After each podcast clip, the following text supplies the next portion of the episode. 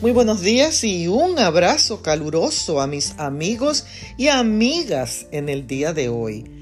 En el libro de Ruth, el capítulo 1 y el verso 8, leemos, Y Noemí dijo a sus dos nueras, Volveos cada una a la casa de su madre.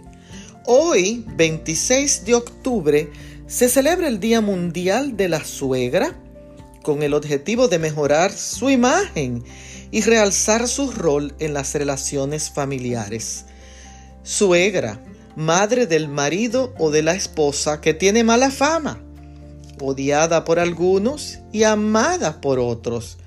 Recientemente leí un estudio de la doctora Apter, una profesora de psicología de la Universidad de Cambridge, donde se asegura que el 60% de las mujeres tildan de hostil y difícil la relación con sus suegras.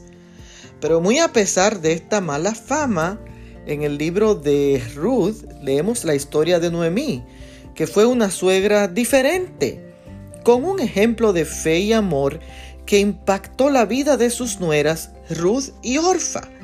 Orfa lloró amargamente al aceptar la petición de su suegra de quedarse con su familia en Moab cuando Noemí decidió regresar a su tierra natal. Ruth siguió con su suegra como una hija por el trato afable y respetuoso que su suegra manifestó hacia ella. En un mundo en que damos más importancia a nuestras creencias religiosas que a las relaciones, Noemí tuvo un corazón receptivo para su nuera y ésta aprendió a amarla aún en medio de sus diferencias.